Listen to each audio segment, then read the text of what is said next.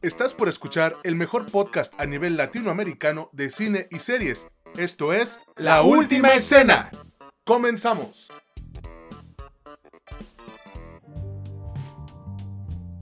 Hola, ¿qué tal amigos? Bienvenidos a un nuevo episodio de su podcast favorito sobre cine y series. Esto es La Última Escena. Yo soy César Granados y me encuentro una vez más con mi amigo Mitch Moreno, quien cumplió años eh, pues ayer. Felicidades Mitch, ¿cómo estás? Muchas gracias César, estoy muy bien, eh, me la pasé muy bien y ahora pues aquí grabando, ya sabes, eh, disfrutando como siempre estar en este, este programa hablando de algo tan importante en mi vida como es el cine. Qué bueno.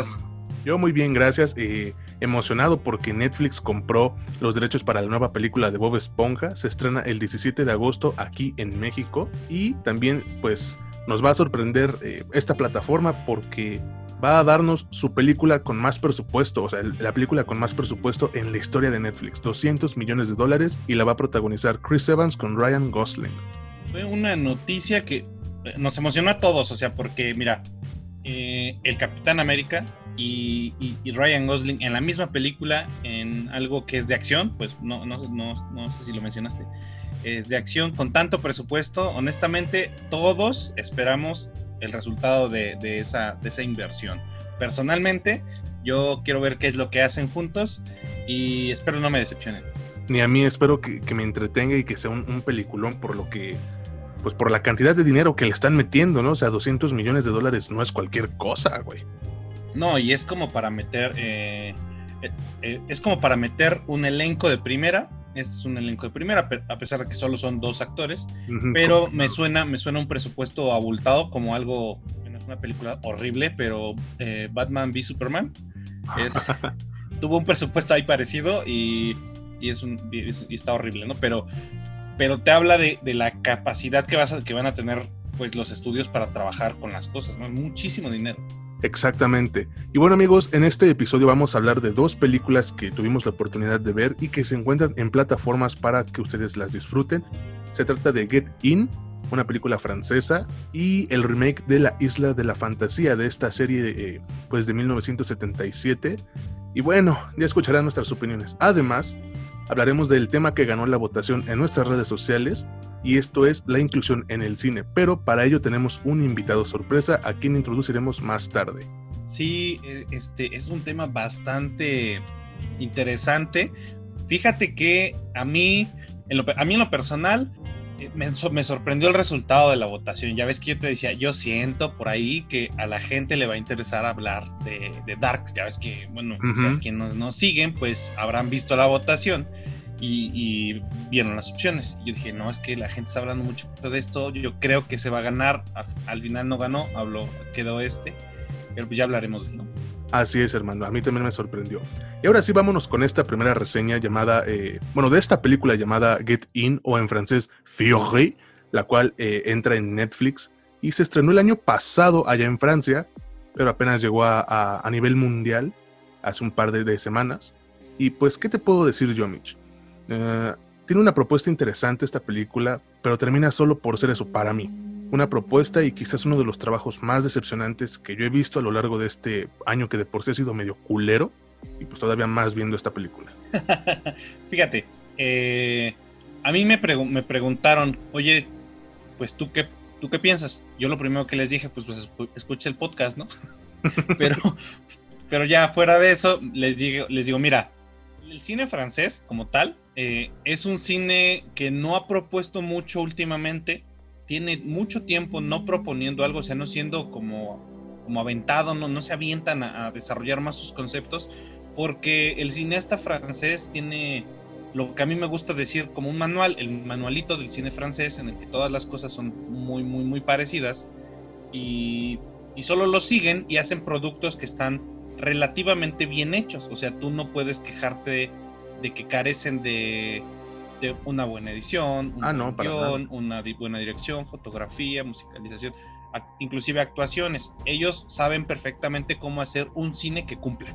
O sea, que, que la película en lo técnico esté bien hecha y que no tenga quejas. Es el cine francés de manual. Ahora también el cine francés de manual es como a veces demasiado pretencioso. también los directores de pronto pecan de ser pretenciosos. Y eso es lo que yo pienso que le pasa a la película.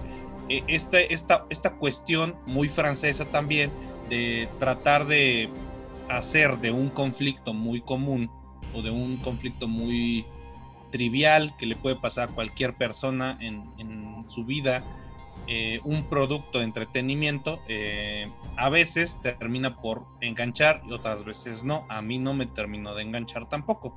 Me pareció como, como que un intento de mostrarnos un conflicto del hombre en la sociedad, el hombre versus la sociedad, que no te termina de que no termina de cuajar. La primera, el, el primer arco, por llamarlo así, medio te interesa, pero a partir del segundo se me va descomponiendo hasta el punto en el que yo no sabía ni cómo iba a terminar y, bueno, me decepcionó al final.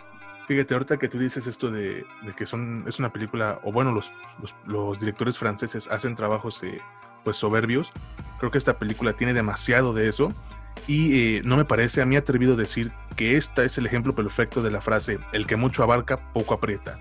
¿Por qué? Porque se la pasa tanto tiempo tratando de descubrir qué historia quieren contarnos y eso la hace que salten eh, de manera indecisa entre el drama familiar y luego el thriller psicológico. Y esto lo vuelve una mezcla de ideas a medias que creen que nos dicen más de lo que en realidad nos dicen.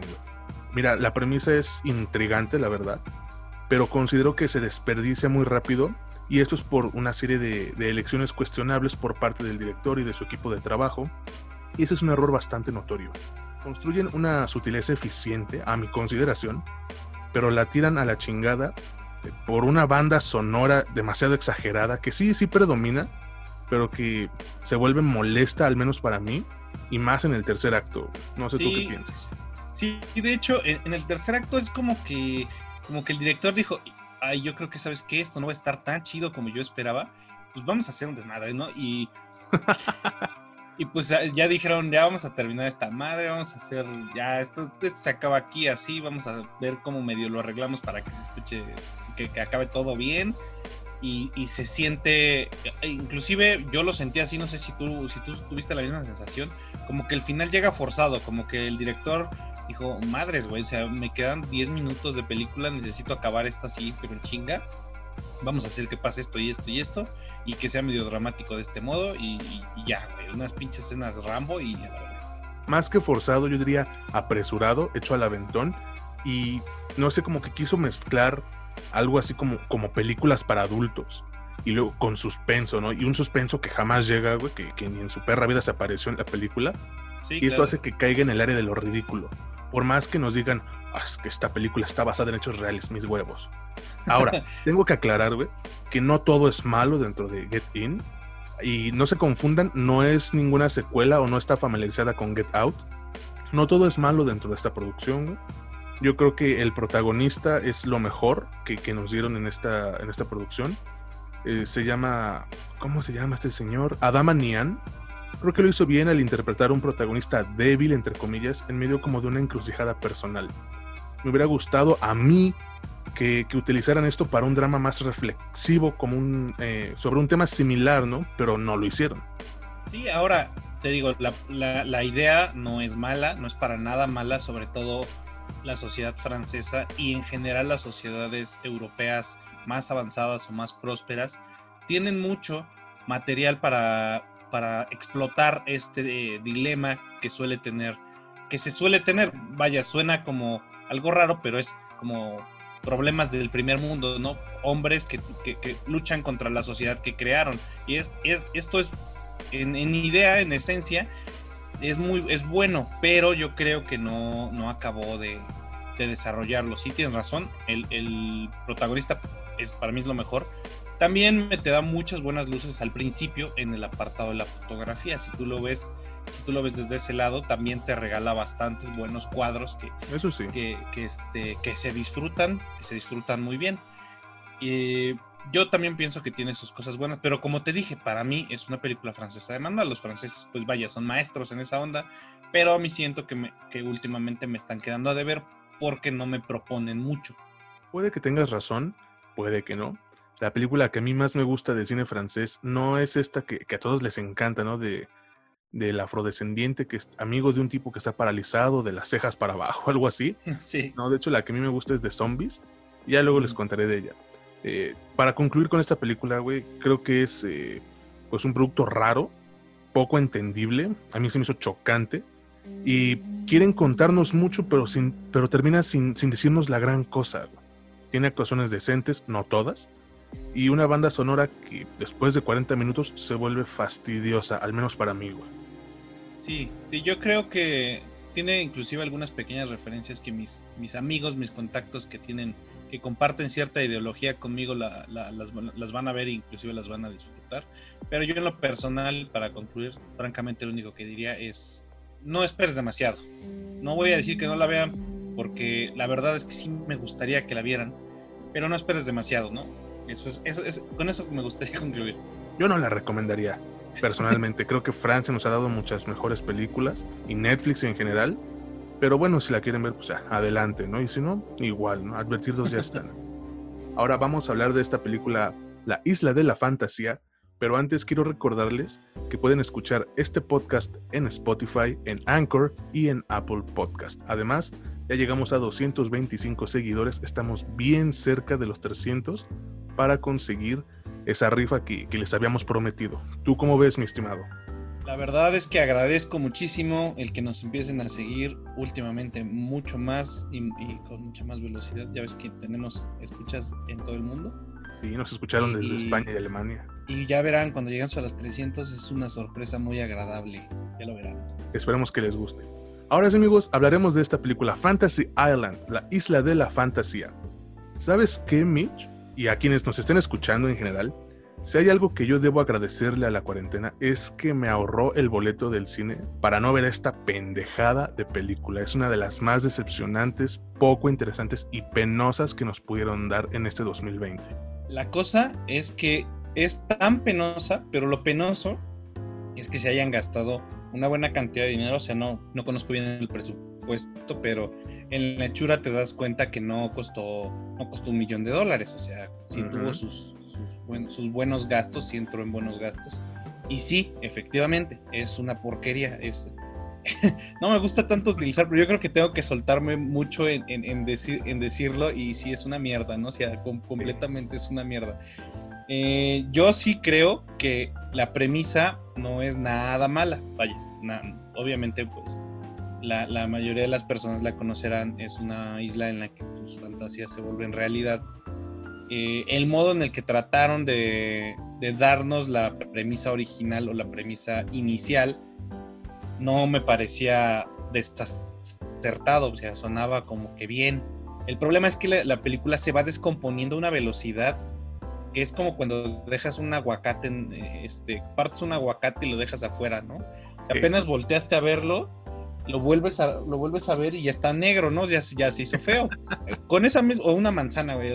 Muerdes la manzana y en dos segundos ya está podrida, bueno, no podrida, oxidada, ¿no? Así se descompone, o sea, la película se descompone a una velocidad tan fea. Y para cuando llegas al final, agradeces que ya llegaste al final, porque ya no tiene ningún sentido. O sea, la, la película parte de algo que no estaba tan mal, no era ni tan difícil de desarrollar. No, se, no necesitas ser eh, Kubrick, no necesita ser Tarantino, no necesita ser ni, nadie consagrado como para hacer algo con esa idea que es sencilla. ¿Tú cómo ves? O sea, fíjate. ¿También te pareció eso? Sí, pero yo me voy a explayar un poquito más porque de verdad eh, fue una patada en los huevos. La idea de, de, reimaginar el concepto de esta serie de 1977 como en el género del terror, pues me parecía algo bastante interesante porque se presta, se presta la, idea de la, de la, misma serie, se puede prestar para esto. Y tristemente, así como tú lo dijiste, se va todo a la fregada en cosa de 30 minutos o menos, ya que se vuelve como una especie de comedia caprichosa, más a la de a huevo que porque de verdad quisieran hacer la comedia. Y hay momentos que producen risa involuntaria y otros que me dan pena ajena. Sus intentos de provocarnos miedo, entre comillas, fallan en cualquier momento puedes ver a kilómetros cuando van a soltar un jump scare o cuando la cámara espera a que un personaje se dé la vuelta para girar y que ya haya un monstruo o algo así detrás de ellos. Del humor y de las bromas no quiero ni hablar porque me empiezo a encabronar, solo voy a decir, no cumplieron su objetivo. Y yo pienso, ¿cómo chingados fue posible que le dieran luz verde a este guion. Viendo el historial tan malo que tiene este director, que si no me equivoco se llama Jeff Watlow, quien dirigió Kick Ass 2, él tiene seis películas como director, las seis son malas, güey. Yo creo que e, es de esos directores, la verdad es que cuando un director tiene un historial así, francamente ni me interesa saber exactamente por qué, porque normalmente en la industria del cine sucede que hay productores directores, o sea, gente que pone dinero y que aparte pues quiere dirigir. Me parece, y es más, me apuesto lo que quieran, a que el tipo también le metió dinero a esta película. A veces yo creo que es gente que tiene mucha lana y cree que tiene ideas brillantes. Eh, solo él cree que tiene ideas brillantes y tal vez las personas que trabajan para él pues le dan la razón. Pero, pero, o sea, solo tienes exceso de dinero para gastar en hacer y producir y dirigir mierda, ¿no? Y este es el resultado de eso. Hay, mucho, hay muchos casos de estos en, en el cine, desafortunadamente, sobre todo en Hollywood. Hay muchos casos de directores que como obviamente nadie, ninguno de los grandes estudios les va a dar dinero a manos llenas. Ellos van y ponen una parte o ponen la gran parte, inclusive a veces las producen solos, las dirigen y pues resultan en este tipo de cosas. A mí sí me, decepciona el hecho de que utilices algo como un, sea, un concepto tan conocido y que inclusive es querido por algunos. Algunos, yo no me cuento entre ellos porque francamente no soy fan de, del concepto original eh, y lo de sagas. Inclusive le ponen eh, el prefijo de Bloomhouse, Fantasy Island. No sé si porque esperaban que si tenía algún éxito podrían haber eh, generado esta manía que tienen ahora los estudios de tratar de hacer como universos cinematográficos. Ay, no, güey. Entonces, este, espero que no, espero que, que, se den cuenta de la, de la porquería que hicieron y ahí lo dejen morir por la paz y esta persona que dirige eh, no la dejen, aunque mete el dinero, no la dejen hacer y deshacer y que le presten el nombre de los estudios porque pues también se les prestigia. ¿no? Esto sí es un intento totalmente fallido, decepcionante, aburrido, predecible, mal actuado. sí, no, pero pésimo, mal actuado, no tiene nada bueno, o sea, no, no, francamente no tiene no tiene mucho que puedas decir, bueno, o sea, te va a entretener. No, o sea, hay mejores productos mucho más fáciles de encontrar en los que te vas a entretener sin, sin necesidad de ponerles atención. Esta cosa sí, no, sí es insalvable en todos los sentidos. Completamente de acuerdo, güey. Mira, en cuanto a la parte actoral, Michael Peña y prácticamente todos hacen algo horrible en cuanto a actuación. Eh, me atrevería yo a decir que en ciertos momentos se nota como que les vale madre eh, su papel Quizás Maggie Q es lo único que yo podría rescatar en esta película. De ahí fuera todos para el perro. Y por si eso fuera poco, el clímax de la película nos da un, plot twist, un giro en la trama, tan ilógico, tan, tan tonto, que te hace cuestionarte todo lo que viste durante casi dos horas, porque la película es larga, güey. O sea, si ustedes que me están escuchando vieron esta película y llegaron hasta esta parte, se merecen mi respeto.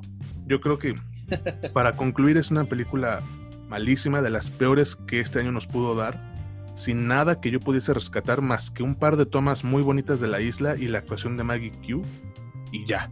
De ahí en fuera es un asco. Sí, es un verdadero asco. Eh, hablando del plot twist, sí es cierto, porque en cuanto sucede ese plot twist, tú te pones a pensar en el resto de la película y dices, bueno, esta historia tiene tantos hoyos argumentales que no voy a acabar. Si, si empiezo a, buscárselos, no voy a acabar. Yo creo que el director también estaba, o sea, eso es lo que hace que sea tan malo. Bueno, no sé si eso sea, pero sí contribuye mucho.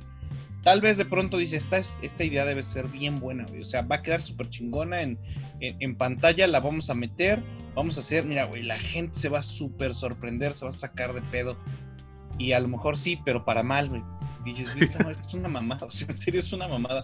Y, pues sí, yo también concluyo con eso. No es nada recomendable, no aporta nada, solo te va a robar dos horas de tu vida, no lo hagas, por favor. Totalmente, hermano. Ni siquiera pudieron hacerle un buen homenaje a Tatú y, su frase icónica del avión, el avión. No, no la vean, amigos. Está, digo, si quieren arriesgarse, está en Amazon Prime Video, pero pues allá ustedes, ya los, ya los advertimos, ¿no? Sí, así, así es. Y ahora sí, amigos, hemos llegado al tema principal de este episodio, el cual es la inclusión en el cine. Pero para esto hemos invitado a un buen amigo que es parte de la comunidad LGBT, etcétera. Y ustedes lo recordarán si escucharon el primer episodio. Se trata nada más y nada menos de mi buen amigo Antonio Camacho, alias Toto. ¿Cómo estás, Toño? Bien, bien, César. ¿Cómo están? ¿Cómo estás, Mitch? Me da mucho gusto que me hayan invitado. Muchas gracias. Muchísimas gracias, por participar, mano. ¿Qué tal, qué tal, Toño? Este, la verdad, muy agradecido de que hayas aceptado la invitación aquí para hablar de, de este tema que la gente bueno, ya, ya habrás visto, la, la, votación sí fue como muy abrumador la, la victoria del tema, entonces obviamente las personas quieren hablar de esto y qué mejor que alguien que, que, forma parte de la comunidad. Debo admitir que yo fui uno de los que votaron por, por este tema. está bien, está Realmente.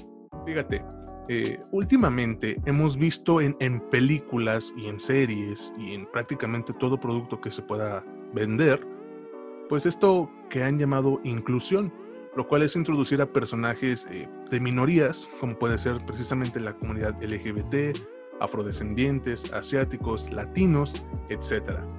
Sin embargo, he visto a gente quejarse de que esto es forzado, a pues hacer dramas prácticamente. Ah, es que esto no está bien. Ah, es que ese personaje lo volvieron gay sin ninguna razón. Le cambiaron la raza. Ay, no, ayúdenme, me dio ansiedad. Y eso me hace pensar, ¿de verdad existe una inclusión forzada? ¿Tú qué piensas? Mira, antes de, que, de contestar tu pregunta, quiero aclarar dos cosas. Eh, la primera es el por qué eh, últimamente más que en otras épocas eh, la inclusión, como bien la llamas, de, de personajes discriminados, entre comillas, que, que, bueno, que en su momento fueron muy discriminados, eh, es un producto más bien, un resultado más bien de algo muy mercadológico, que creo que ya lo sabes. Eh, a partir de que se empezó a activar mucho esta parte de, vamos a darle voz, vamos a darle difusión, eh, estas comunidades necesitan pues apoyo. A partir de ahí, como vieron que era un gran negocio, lo que vemos todos los junios a partir de las marchas LGBT, es una mercadotecnia abrumadora total y es algo que deja mucho dinero, ¿entiendes? Entonces, a, partir de ahí, y, te lo digo como alguien de la, de, la, de la comunidad, como bien lo mencionas, pero no podemos negar lo que realmente es. Eh, la comunidad LGBT actualmente es un producto mercadológico. Ahí lo tienes con Doritos y ahí lo tienes con todas estas marcas que se suman a la, causa LGBT y, más que eso venden, venden y venden y venden cosas a veces mal hechas, a veces que no tienen la intención de apoyar nada o que no entienden muchas veces lo que realmente pide la comunidad. Con esto voy también al otro punto que te mencionaba, que en la, sociedad en general, y creo que ya también como, lo saben, es que la sociedad es muy doble moral. Y dentro de la comunidad existen las personas doble moral, que justamente están defendiendo por un lado una cosa, pero por atrás están dándole de palos a la misma cosa. ¿Sí me explico? Entonces, la, comunidad y, en general toda la sociedad es muy doble moral. Ah, respondiendo a la parte de qué opino yo de la inclusión y de, de toda esta parte de que si lo han hecho bien, lo han hecho mal, yo creo que más bien las, las productoras, tanto de series como de, televisión, como de series eh, para las plataformas de streaming, como las plataformas de cine, han, han obtenido esta oportunidad de ver que cada uno de sus productos cinematográficos o de series necesitan tener un personaje de la comunidad o un personaje marginado para que esta, esta serie, este producto, impacte de alguna forma en lo que es boga en, eh, eh, actualmente. ¿Tú, crees que estas, eh, estas productoras comprenden lo que es ser parte de la comunidad LGBT o, o comprenden lo que es ser parte de una minoría? porque en su mayoría pues son gente caucásica.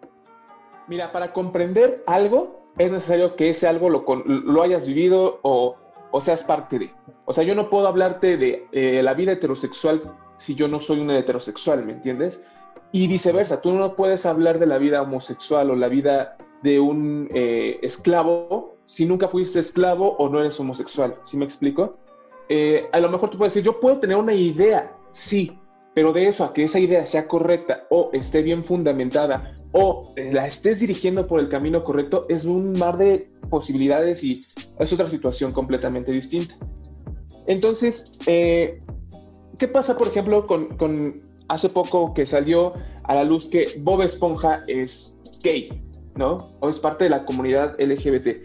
Eh, ese se me hizo un tema bastante curioso, porque número uno, yo no pienso que, que Bob Esponja requiriera darle una sexualidad, porque al final del día es una caricatura que se sobreentiende que era algo que no necesitaba que los niños entendieran como parte de una comunidad sexual. Y por otro lado, creo que fue demasiado, que fue por parte de Nickelodeon decir, necesitamos nuestro personaje que nos represente como LGBT y no lo tenemos, entonces vete por el más afeminado de todos. Y el más famoso. Y el más famoso. Y entonces, ¡pum!, lo vuelvo gay y hubo un mar de opiniones cruzadas, que, que te voy a repetir, mi opinión al respecto de eso es, no lo necesitábamos. O sea, no era necesario que nos dieran un personaje de caricatura infantil como, un person como alguien LGBT. O dime, eh, eh, ¿podría estar yo equivocado a lo mejor? No lo sé. Que nos comenten eh, los que nos escuchan, ¿no? Sí, sería buena idea. Por favor, sí, este, por ejemplo, ese caso en particular, el de, el de Bob Esponja, yo estoy muy de acuerdo, o sea, yo, yo considero más o menos lo mismo. Yo pienso que no había ninguna necesidad de eh, de las opiniones que, más escuché y que más eh, eco tuvieron, sobre todo en las redes sociales, era que a lo mejor es prejuicioso, yo creo que también hay una parte de prejuicio, pero se sobreentendía que si, si en dado caso Bob Esponja tuviese alguna sexualidad, alguna orientación sexual, pues era, pues que era homosexual, ¿no? O sea, te digo, tal vez parte del prejuicio por cómo muchos identifican a, los homosexuales, a los hombres homosexuales, pero si, lo vemos así, si se sobreentendía, no había ninguna necesidad, como bien lo dices, porque es un personaje infantil, vaya, no es, no, no es algo que, lo necesite o que lo que, tuviera, tuvieras que mostrarlo, porque pues no, a los niños todavía no, les tienes que mostrar esa parte. Digo, tampoco es que crea que, haya que esconderla, pero no, no, había, no, había una razón de peso como para utilizarla, más allá de, hacerlo un, escándalo mediático y, que, utilizar este escándalo como producto mercadológico. Claro. Y, y fíjense una, una, cosa más, eh, y a lo mejor voy a parecer eh, Villamelón, pero hay situaciones que sí requieren que, al menos para la comunidad LGBT, sí se anuncien, que sí se hagan públicas, ¿no? Y hay situaciones que no, que no, que no son necesarias porque la gente una no lo pidió, la gente no, no es algo que necesite saber. Hay situaciones, por ejemplo, donde el maltrato a, las personas eh, LGBT o, la falta de recursos médicos para las personas que viven con SIDA, hay muchas cosas que realmente son preocupantes, que no les, no les están prestando atención por el hecho de querer vender nada más a la parejita gay o a, a la historia de amor gay esta, es válido, sí, no digo que no. Y a lo mejor nos da mucha difusión y nos da una voz para, hablar ante la, minoría, entre comillas, que somos. Eh, y digo entre comillas porque ya en realidad ya no creo que seamos minoría. Y, pero vamos, eh, hay muchas cosas más importantes, creo yo, que pueden abarcar, que pueden, de las pueden hablar para, para darle voz a eso que realmente necesitamos. Ok, en esa cuestión dices, va, está bien eh, a lo mejor a los niños todavía no hay que no hay que restregarles esta parte en la cara, ¿no? Que lo descubran a su tiempo, como el, chico este que no sé si sea parte de la comunidad o no, o que nada más le gusta maquillarse, el niño este que sale en los videos maquillándose, eh, que lo descubran a su tiempo, ¿no? No puedes tú, eh, o bueno, no creo que sea sano para ellos, pues que los introduzcas tan rápido a un mundo tan, tan grande y que puede ser complejo, porque lo que es el género, la orientación sexual, es un tema bastante amplio y que tú quieras eh, pues introducir a un niño pues se puede confundir de cierta manera. Ahora, ya hablamos también de esta parte de, cómo no es necesario, pero también veamos a estas personas que se quejan prácticamente por todo, ¿no? Ok. Vimos el ejemplo en la película Unidos en Disney, o bueno, Onward, de dos hermanos que van este, buscando cómo quedar con un día más con su papá fallecido. Y hay una escena precisamente que anunciaron con bombo y platillo los de Disney diciendo, ya tenemos a nuestro primer personaje LGBT. Y sale durante un minuto y lo que dice, para que te des cuenta que es de la comunidad, ah, yo los entiendo. Mi, mi novia y yo tenemos un niño en casa y tal, tal, ¿no? Es todo lo que dice que hace referencia a que es parte de la comunidad y la gente se estaba rompiendo las medias en redes sociales. Eso es inclusión forzada. No pueden hacer eso. Que la chingada, que quién sabe qué. Güey, relájense. No es algo que afecte a la historia. No la giran en torno a eso. Solamente es un diálogo. Y ves esta, esta eh, sobredramatización muy, muy exagerada de, un tema que puede ser bastante sencillo y que en, cuestión eh, pues social debería ser eh, no irrelevante, pero una parte más de, nosotros, ¿no? Yo así es como lo veo. El beso en, la, en la película más reciente de Star Wars, entre dos mujeres, puta, igual vieras cómo se pusieron a llorar los fans. Eso no deben hacerlo, que su pinche madre, que quién sabe qué, que ya no voy a ver las películas. Vete a la chingada, güey. O sea, duró tres segundos eso. No puedes hacer un pancho por algo tan, tan breve.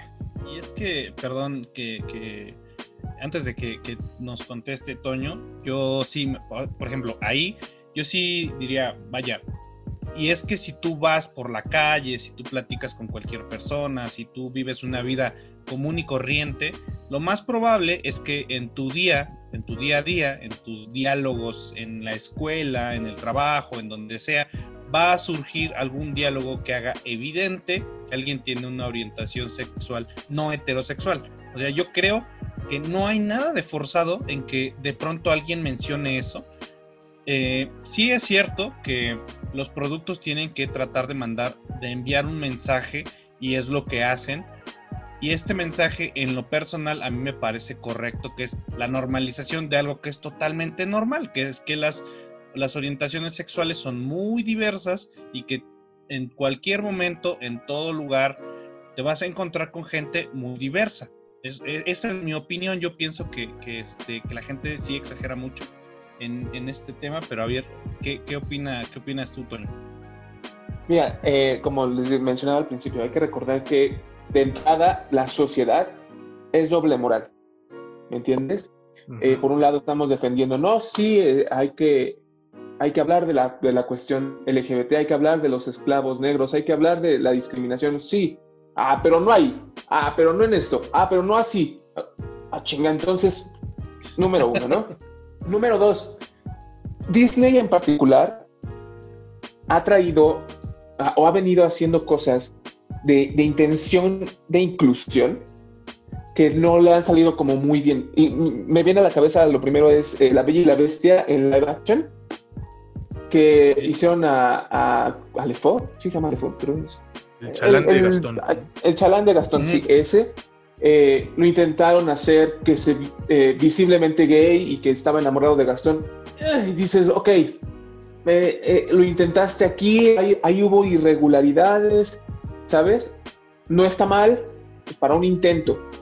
Me comentan esto de, la película Unidos, viene con, con, esta frase de, de, supongo que es una mujer, un monstruo, no sé qué sea, y eh, volvemos a la parte donde, ah, te me quedaste a medias porque eso que tanto anunciaste se quedó ahí a la mitad y no me dijiste nada, no mandaste un mensaje de, inclusión, simplemente dijiste una frase que intentaba parecer inclusiva, ¿sabes? ¿Qué me dices de las producciones como Yo soy Simón? Ajá, o eh, sí, sí, sí, yo soy Simón. La película está de, LGBT completamente, en donde realmente retratan la situación por la que una persona que está descubriendo su sexualidad se enfrenta. Ah, yo sé que a lo mejor no es una producción comercialmente eh, como lo que fue, lo que puede llegar a ser Disney, ¿no? Pero justamente ese, ese, es el mensaje que uno necesita. ¿Por qué? Porque al menos cuando yo eh, era más, más joven, más pequeño, y yo buscaba justamente encontrar algo que me, explicara qué es lo que yo estaba viviendo. No había. Existía eh, Derbez haciendo a, Julio Esteban, existía Agapito, existían estas, estas parodias que más que enseñarte a ti cómo enfrentar la situación, era más visible. Entonces, el mensaje de ahora es, ok, te voy a enseñar a ti persona, a ti niño, a ti adolescente, que realmente puedes vivir y puedes dar la situación, pero de la manera correcta. No siendo un personaje que dice dos líneas, súper secundario que se vaya a la mitad de la película, ¿me entiendes? Entonces, ese no es el mensaje, porque a pesar de eso, siguen eh, ocultando eh, la situación homosexual, en este caso, o la situación de los LGBT en las películas comercialmente grandes. ¿Me entiendes? Sí. Sí. Ahora, por parte de las personas que, que lo critican, yo creo que más bien es porque no logran terminar de entender. Por un lado, las productoras no terminan de entender cómo hacerlo, y por otro lado, las personas no logran entender lo que están intentando hacer las partes, eh, las otras partes. Y eh, estas personas que no logran entender entran tanto en su conflicto personal, porque creo que todas esas personas que no logran entender muchas cosas es porque ellos tienen un conflicto personal y que ellos a un huevo quieren que las cosas sean como vienen en el cómic o vienen en el esto, ¿sabes? Hay cosas que necesitan ser así, hay cosas que puedes darle un giro distinto, hay cosas que las debes de tratar con más cuidado, como estos temas, por ejemplo. Pero a pesar de eso, y, sobre todo eso, va a haber gente que va a decir, ah, no, no, pero es que esto, pero es que lo otro, pero es que... A ver, entonces, dime qué quieres. Les, les preguntan qué quieren que haga. Ok, quiero que tengas un personaje LGBT. Pum, te doy un personaje LGBT, LGBT, pero tampoco me gustó la gente nunca, nunca, nunca va a poder estar a gusto. Aquí lo aplaudible, al menos para mí, es por parte de las productoras, es lo intentan, lo intentan a medias, no está bien hecho, no está bien fundamentado, no está bien eh, enfocado. Y por parte de la gente es, ok, exigir al menos la parte de dar, darle voz a las minorías, otra vez entre comillas. Lo que no está bien es no entender lo que, el, esfuerzo que están haciendo a lo mejor ambas partes y por otro lado criticar a lo pendejo, sin fundamentos. sí, es, mandar odio, es mandar odio. Exacto, güey.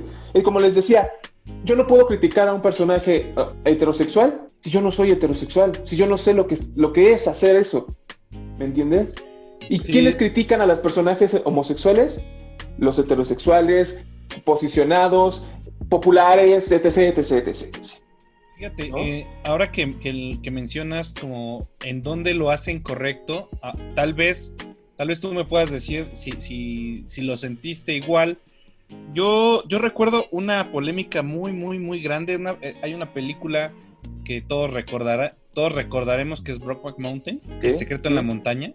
En su momento fue una de las cosas más criticadas del cine, pero a mí me parece que está muy bien llevada.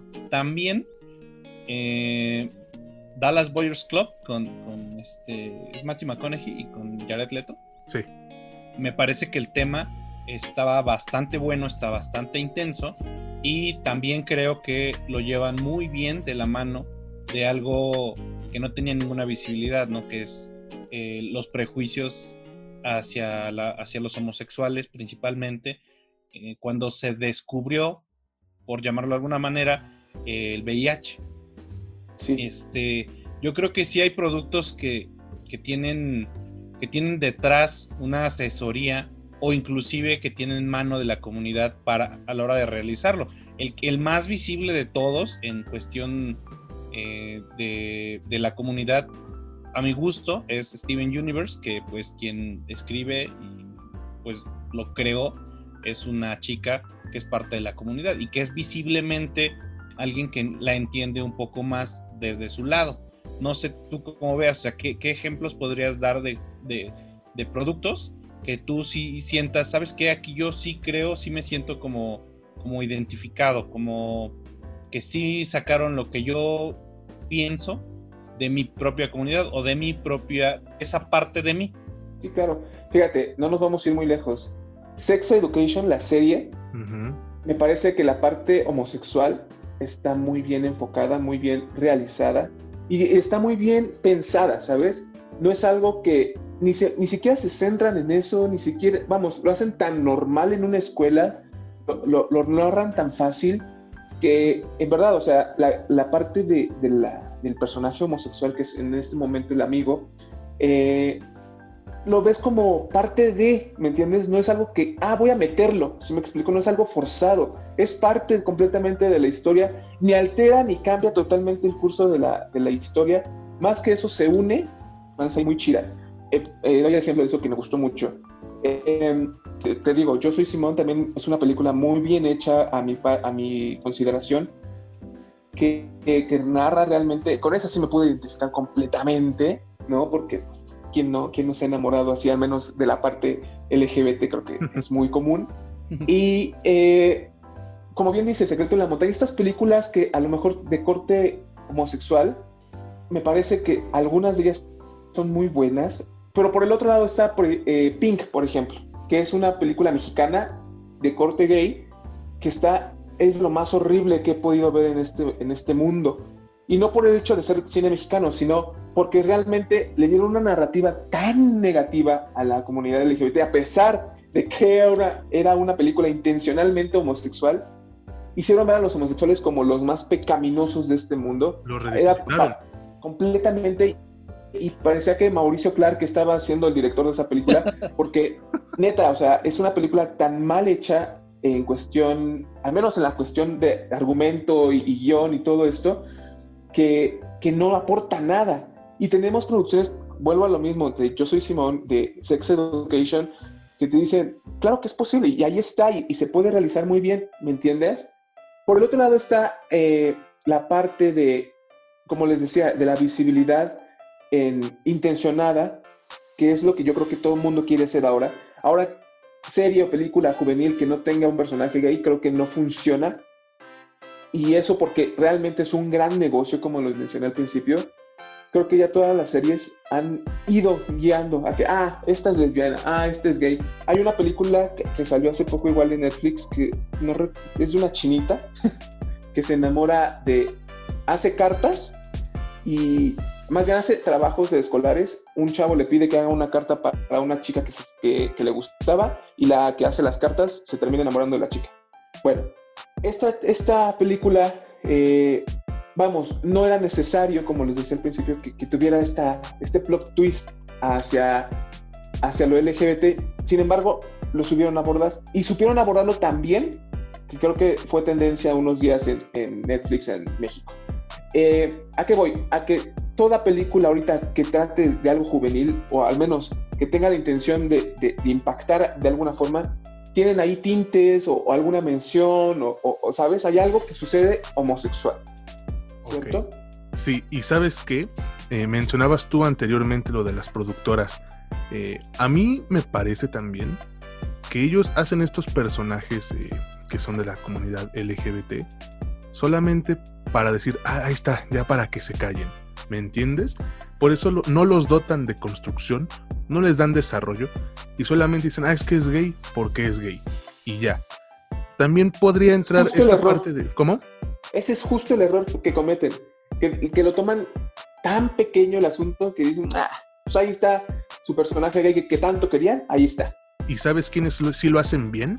Esta que dijo Michelle de Steven Universe, que es una caricatura poquísima madre, les recomiendo que la vean. Eh, Sex Education, como tú mencionabas, pero también Euforia de HBO y que protagoniza Zendaya. Y es curioso porque el director y el escritor es heterosexual. ¿Qué nos indica esto? Que él sí convive con personas eh, de la comunidad LGBT diariamente. Quizás pueda tener una idea más eh, centrada de lo que es pues eh, vivir siendo eh, homosexual, heterosexual, pero no comprenderlo al 100%, porque tampoco se basa en esto nada más la serie, habla de drogas, amistades, amores, familia, etc. Pero creo que lo implementan bien. No sé si la hayan visto, pero es un muy buen ejemplo. Pero es que fíjate, yo estoy seguro que al menos el director de esta serie que comentas, o estuvo asesorado por un homosexual, o como bien dices, está constantemente rodeado de, de personas de la comunidad LGBT para que puedan eh, eh, guiarlo de la manera correcta. ¿Me entiendes? Porque de otra forma creo que no es posible. No, no, y eso no es, no es necesario que seas gay para entenderlo. O sea, es con todo. Si yo no he vivido algo, no puedo entenderlo. Yo no puedo entender si te duele la cabeza, cómo te duele o qué te está doliendo. No lo puedo entender, ¿me entiendes? Sí, digo, no puedes poner a Martin Scorsese a dirigir una película de Martin Luther King, por muy bueno que sea. Por supuesto que no. Entonces, necesitas eh, adentrarte el mundo para, de eso para, para poder entenderlo o mínimo visualizar lo poco que, se ve.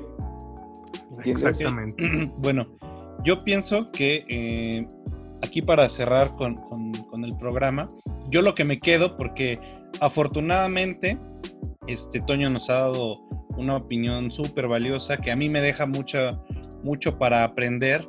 Yo con lo que me quedo, o sea, y lo que aprendo de esto es que la, la inclusión que se necesita no es, la, no es muchas veces la inclusión que nos están mostrando. Yo creo, y, eso es lo que entiendo, corrígeme Toño si, si estoy mal, que hace muchísima falta, sobre todo para la gente más joven que está descubriendo su, su sexualidad, su orientación, su lugar en el mundo.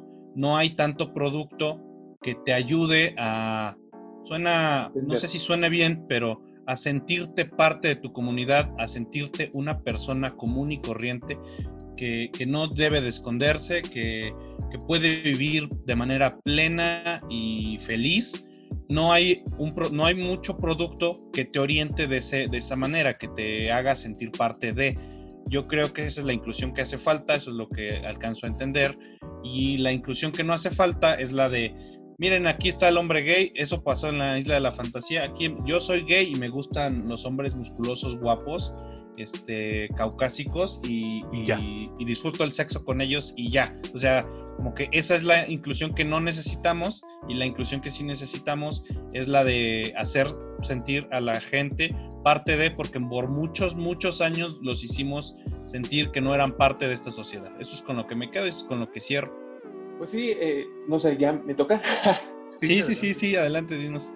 Igual para, para ya finalizar, eh, como, como muy bien lo dices, Mitch, esa es la parte que yo trato de rescatar y, con todas las personas con las que puedo hablar de estos temas es, hay muchas cosas más importantes que el hecho de los hombres guapos, que el hecho de las mujeres atractivas, que el hecho de, de la parte sexual meramente. No, hay cosas que, que realmente preocupan más, como el hecho de que los niños están o los jóvenes al no entenderse se están suicidando y están yendo a terapias de conversión que no ayudan a nada. O sea, esos temas tan delicados que realmente necesitan difusión, más que el hecho de ir y, mostrarme en Disney a un personaje que dice ser gay porque nada más lo pusieron como gay. No, no, no. Mejor háblame de, las, de las problemáticas que, que los gays y las personas de la comunidad tenemos, ¿no? No es Eugenio Derbez hablando de, en el documental de Walter Mercado, ya lo cancelo porque hizo una parodia. No, es que no se trata de eso. Hay que entender muchas situaciones antes para poder cancelar a alguien que realmente lo único que hizo fue dar un comentario, ¿no? Eh, aparte de esto, no es tampoco el anarquismo contra las prácticas comerciales. No estoy en contra. Y qué mejor que, por, esa, por ese lado estemos bien, ¿no? Que, que nos usen como algo comercial y la palabra correcta es nos usen, ¿no? Pero más que eso vuelvo a lo mismo, hay que preocuparnos por lo realmente importante para poder ir encaminándonos mucho mejor hacia lo que queremos. Y sería todo. Yo con lo que me quedo es pues que las productoras sí necesitan echarle tres pesos a la creatividad, codearse de estas personas que son parte de la comunidad, no nada más LGBT, sino son parte de tu comunidad. Son gente con la que pues eh, posiblemente estés conviviendo diariamente. Puede ser eh, la señora de la papelería, puede ser eh, el de las tortillas que te está eh, despachando, puede ser cualquiera, ¿no? Y el hecho de que no lo hagan, el hecho de que no, no se relacionen para hacer un producto que, va de la mano con esto, pues sí deja mucho que desear, ¿no? Al menos desde mi punto de vista. Y bueno, además de esto, amigos, creo que pues fue una plática bastante densa, pero, pero buena en ese sentido. Creo que aprendimos mucho, como como Plaza Sésamo, pero, pero aprendimos, ¿no? Sí, definitivamente. Bueno amigos, eh, pues creo que hemos llegado al final de este programa. ¿Quieren dar sus redes, por favor, Toño?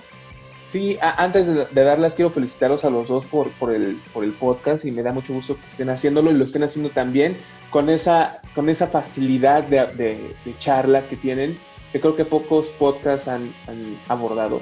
Son muy, son muy poco cuadrados y eso me agrada mucho. Eh, y me gusta más que lo hagan como, como personas comunes, no como Marta de baile. Entonces, eh, muchas felicidades por eso, chicos. Y sí, vayan a seguirme a mis redes sociales en todos lados, en todos, todos lados, Instagram, YouTube, Facebook eh, y todos, todas mis redes. Estoy como arroba desentonado con TH y ya. Perfecto. Muchas gracias, Toño. A ti, Michelle, tus redes.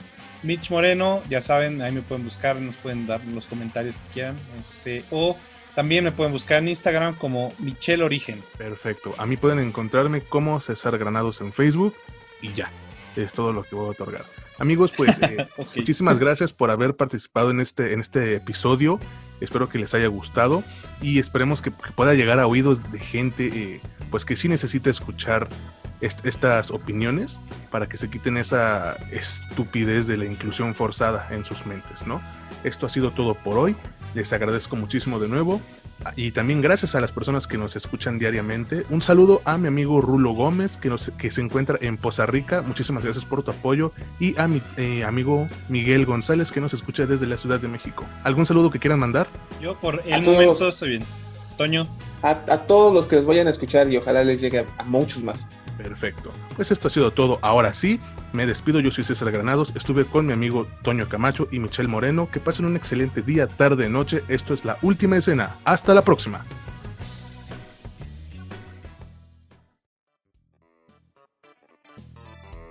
Esto fue La Última Escena. Escúchanos la próxima semana y entérate de más noticias y opiniones sobre el séptimo arte y tus series favoritas. La Última Escena.